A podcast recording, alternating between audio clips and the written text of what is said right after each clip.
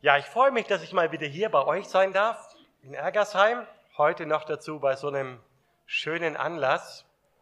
Ist ja schon gefallen. Wir waren da länger auch auf der Suche und waren gespannt, was Gott zeigen wird. Und es war so ein bisschen ähnlich, wie du erzählt hast, mit dem Videobeweis. So, als wir gedacht haben, wir sind auf der Zielgeraden, da kam nochmal so ein Einspruch und Köln hat dann Köln war vielleicht da oben, hat dann noch eine andere Idee gehabt. Genau. Aufbrechen in unbekanntes Land. Es war Abend geworden, Feierabend. Voller Stolz stand er in der Küche und schaute sich um. So lange schon hatte sich seine Frau eine neue Küche gewünscht.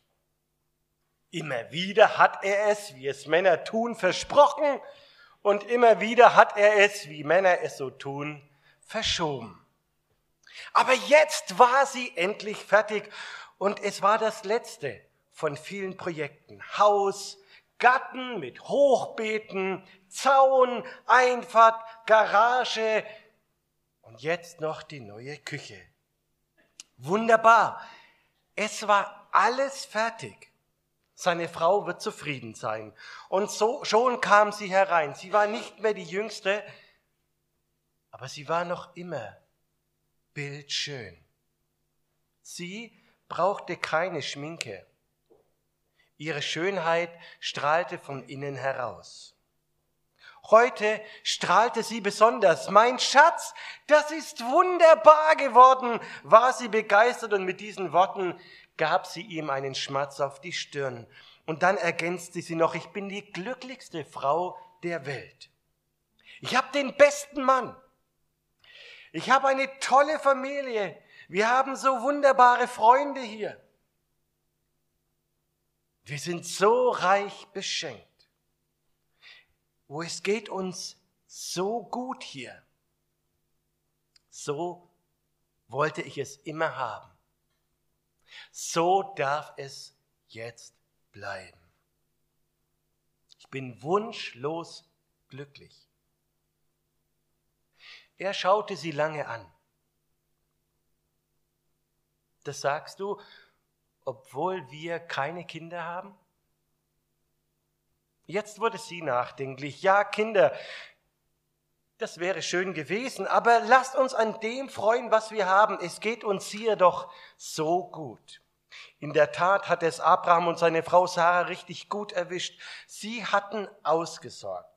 Sie konnten sich nach einem Leben voller Arbeit jetzt im Alter gemütlich zurücklehnen. Jetzt konnten sie es sich gut gehen lassen, konnten ihren Wohlstand genießen.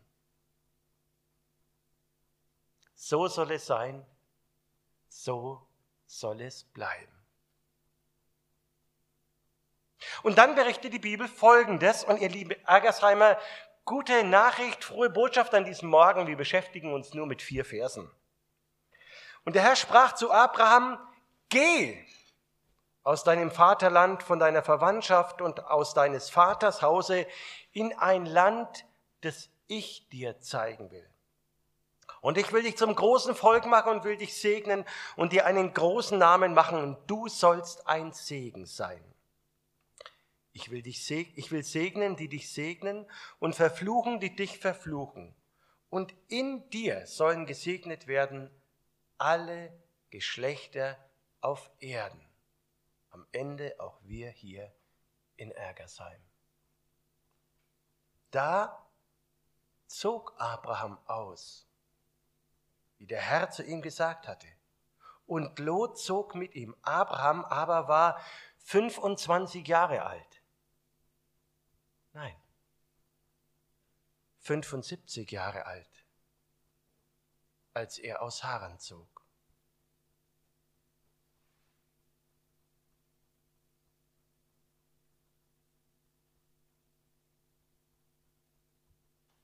Er schweigt.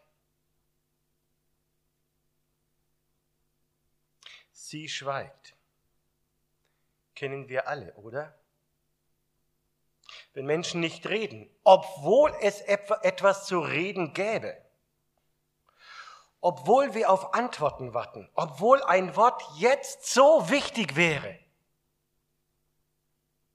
Schweigen. Das kann wehtun. Das ist das Erste, was der Text sagt. Gott schweigt nicht, obwohl er allen Grund hätte zu schweigen. Sich von dieser Menschheit abzuwenden. Und der Herr sprach zu Abraham. Wir haben einen Gott, der spricht. Er hat damals gesprochen zu Abraham. Er hat durch die Propheten zu seinem Volk gesprochen. In Jesus hat er zu uns Menschen gesprochen und durch sein Wort spricht er noch heute. Er ist ein Gott, der redet. Er spricht in unseren Alltag durch sein Wort, durch andere Christen, durch seinen Geist. Er spricht in unser Gewissen hinein und er spricht auf so viele Arten und Weisen. Später wird Jesus sagen, Johannes 10, 27, meine Schafe hören meine Stimme. Und ich kenne sie und sie folgen mir.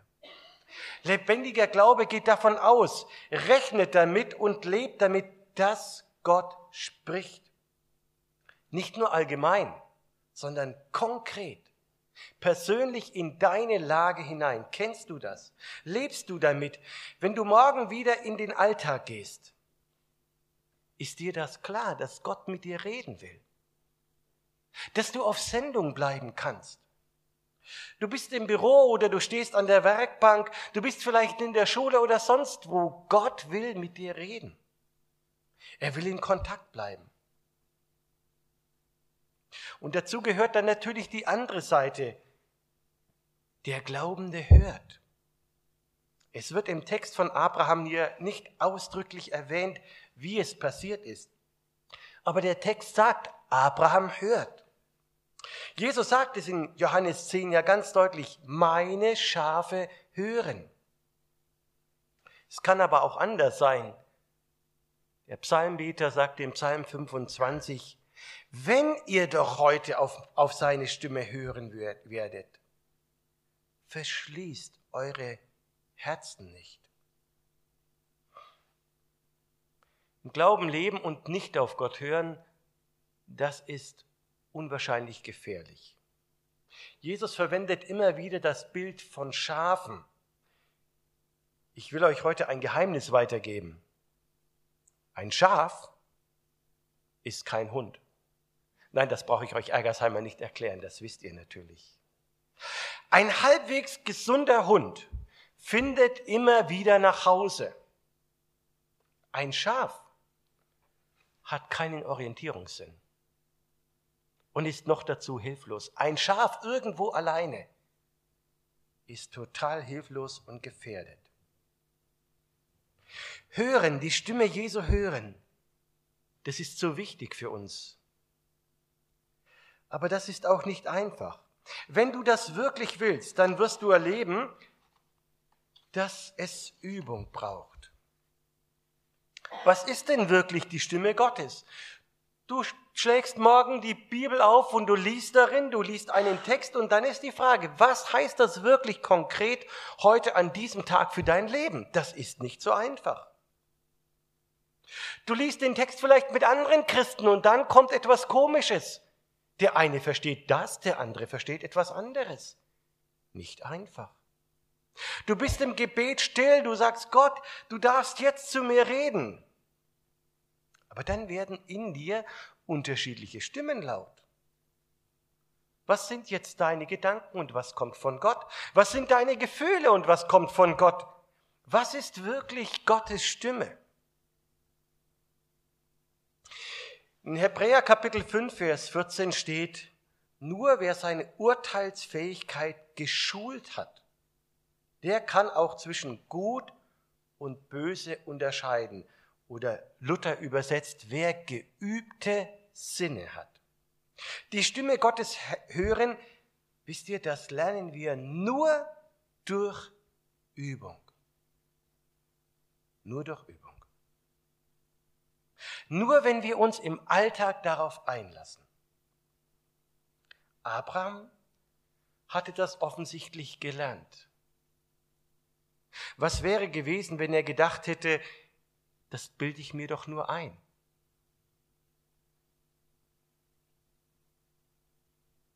Ihm war bewusst, Gott redet. In den verschiedenen christlichen Glaubenstraditionen wird das Hören auf Gott ja unterschiedlich beschrieben. Die lieben Geschwister in den Pfingstgemeinden sagen, wir müssen hören, was der Heilige Geist uns sagt. Wir Gemeinschaftsleute, wir fragen, was will Jesus uns sagen? Die Geschwister in der katholischen Chöre und die Mystiker nennen es Meditation. Aber in allen christlichen Gemeinden sind wir uns einig, wir müssen es lernen, Gott zu hören. Nur wenn wir ihn hören, wenn wir das lernen, ihn zu hören, nur dann können wir auch folgen. Lieber Jan, ich wünsche dir, dass du das mehr und mehr lernst zu hören. Was ist Gottes Stimme? Und ihr Lieben aus dem Leitungskreis, ich wünsche ich, ich wünsch euch das, dass ihr es lernt, gemeinsam zu hören. Was ist Gottes Stimme? Und euch als ganze Gemeinde wünsche ich, dass ihr es lernt zu hören. Was ist Gottes Stimme? Werdet immer mehr eine hörende Gemeinde. In einer Zeit, in der so viel in Bewegung ist, in einer Welt, in der es so unglaublich viele Meinungen gibt und so unterschiedlichste Stimmen. Es ist lebensnotwendig, dass wir es lernen, zu hören. Gottes Stimme zu unterscheiden von all den anderen Stimmen. Ein zweites, die großen Erzählungen. In vielen Familien gibt es ja große Geschichten, große Erzählungen, wie der Großvater damals mitten im Sturm losgezogen ist und den Nachbarn gerettet hat. Wie die Urgroßeltern es gewagt haben, die Firma zu gründen und dann hatten sie tatsächlich Erfolg. Wie das Feuer den ganzen Hof vernichtet und dann hat die Familie umso mehr zusammengehalten. In meiner Herkunftsfamilie gab es auch so eine große Geschichte. Das war die Geschichte der alten Heimat, von den großen Höfen und den Schlössern von Onkel und Tante. Und das war vor allem die Geschichte von Flucht, Vertreibung und von Rettung. Wir als Kinder haben mit solchen Ohren zugehört. Große Geschichten, Meta-Erzählungen die eine Familie prägen. Gibt es das auch in Ihrer Familie?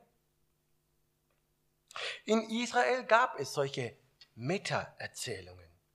Geschichten, die immer und immer wieder erzählt wurden, von Generation zu Generation über die Jahrhunderte, sogar über die Jahrtausende hinweg bis heute.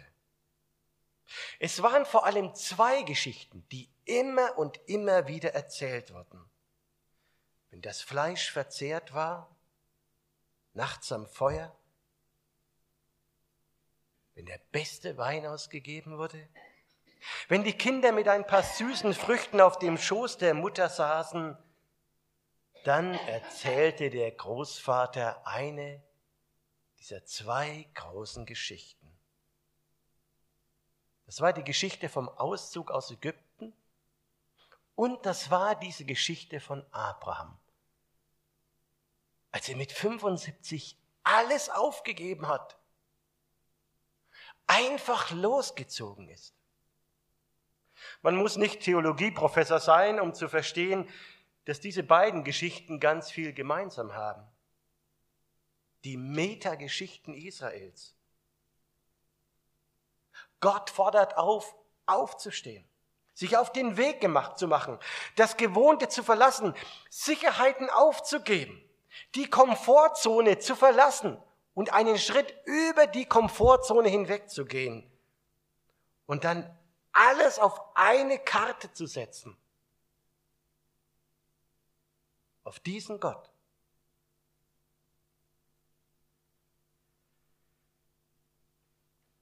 Sicherheiten aufgeben und sich mit Gott auf den Weg machen. Jan und Jennifer Ihr habt euch auf den Weg gemacht, schon mehrmals. Trotz abgeschlossenem Studium noch einmal einen ganz neuen Weg einschlagen, Theologie lernen. Hut ab. Das hat mich beeindruckt in eurem Lebenslauf. Und dann habt ihr euch wieder auf den Weg gemacht, nach Österreich und jetzt zurück nach Franken. Beide sind ja gefährliche Landstriche. Aber neben diesen äußeren Aufbrüchen gibt es auch die inneren Aufbrüche und die sind vielleicht unscheinbarer, aber fordern meist noch mehr heraus. Alte Gewohnheiten aufgeben. Alte Sichtweisen und Verhaltensweisen aufgeben. Sicherheiten aufgeben. Gerade in dieser Corona-Zeit erleben wir ja, dass die Welt sich so unglaublich schnell verändert und dass Sicherheiten nicht mehr zählen. Was gilt heute noch? Was geht noch? Das kann auch anstrengend sein. Ständig Neues, ständig Bewegung. Ich glaube, für Abraham war das anstrengend. Die Heimat verlassen, den sicheren, gewohnten Hafen verlassen. Alles war so gut. So hätte es bleiben können. Und jetzt wird alles neu. Ein unbekanntes Land, in dem er sich eben nicht auskennt. Keine Sicherheit mehr. Nur eines. Einen Gott, der sich mit ihm auf den Weg macht. Ja, ihr lieben Ergersheimer, ich glaube, ein klein wenig gilt das auch für euch. Das war doch so schön mit dem Christopher Röhl. Mir hat das auch gut gefallen. Und dann geht der Kerl. Aber mit dem Gerhard Schaf, das war ja ein Glücksgriff. Das hat so gepasst. Aber jetzt ist der Kerl eben keine 25 mehr. Und schon wieder Veränderung. Und dann, wenn es ganz dumm kommt, bringt der Neue auch noch neue Ideen mit. Ich vermute, so wird es sein. Und wenn es noch dümmer kommt, dann hat diese Gemeindeleitung auch noch mal neue Ideen. Und die Spitze des Eisberges wäre es natürlich, wenn Sie denken, das Neue ist dran. Wir sollten es wagen. Okay, ich muss ja zugeben, ihr Ergersheimer seid eine wirklich dynamische Gemeinde. Das muss euch, ich euch ja zugute halten. Bewegung, Veränderung war nie euer großes Problem. Aber ich will euch das sagen. Bleibt da dran, haltet daran fest. Bleibt in Bewegung. Nicht einfach nur irgendwie in Bewegung, bleibt in Bewegung hinter Jesus her. Glaube ist niemals Stillstand, niemals stehen bleiben. Glaube ist ja Nachfolge. Versteht ihr? Nicht nachsitzen, Nachfolge. Habt den Mut, immer wieder Schritte der Nachfolge zu wagen.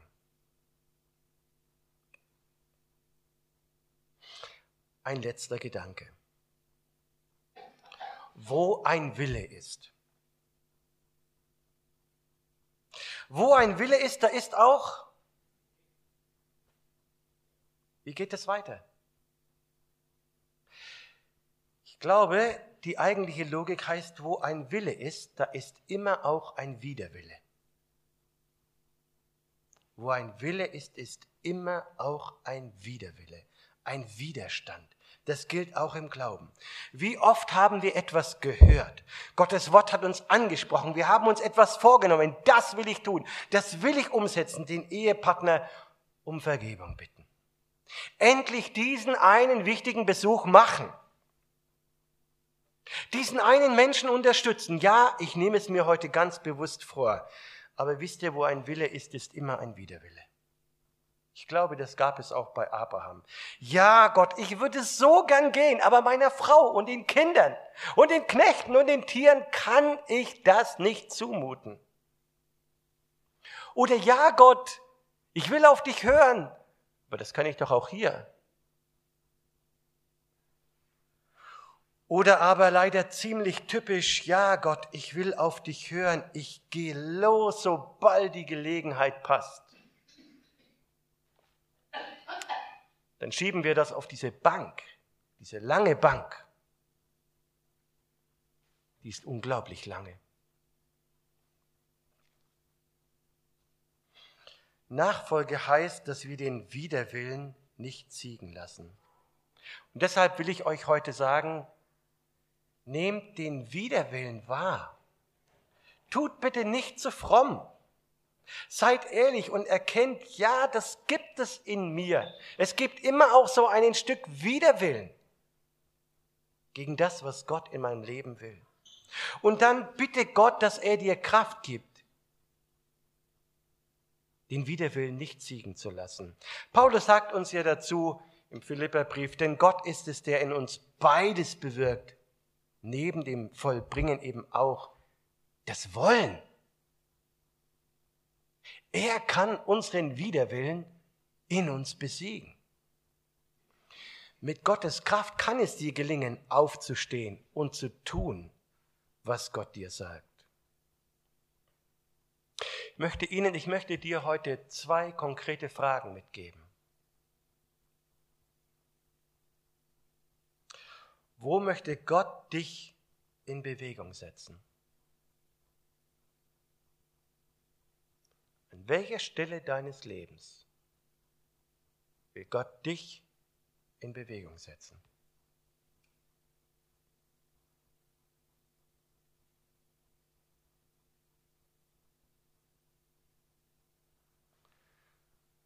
Die zweite Frage hängt eng damit zusammen. Was ist der eine Schritt des Glaubens? Der eine Schritt des Glaubens, der heute oder morgen für dich dran ist. Und bitte denk jetzt nicht, was für eine gute Predigt. Hoffentlich hört das mein Nachbar. Hoffentlich hört das mein Mann oder meine Frau. Hoffentlich gehen sie diesen Schritt. Nein. Was ist dein Schritt? Der eine Schritt den du heute oder morgen gehen sollst.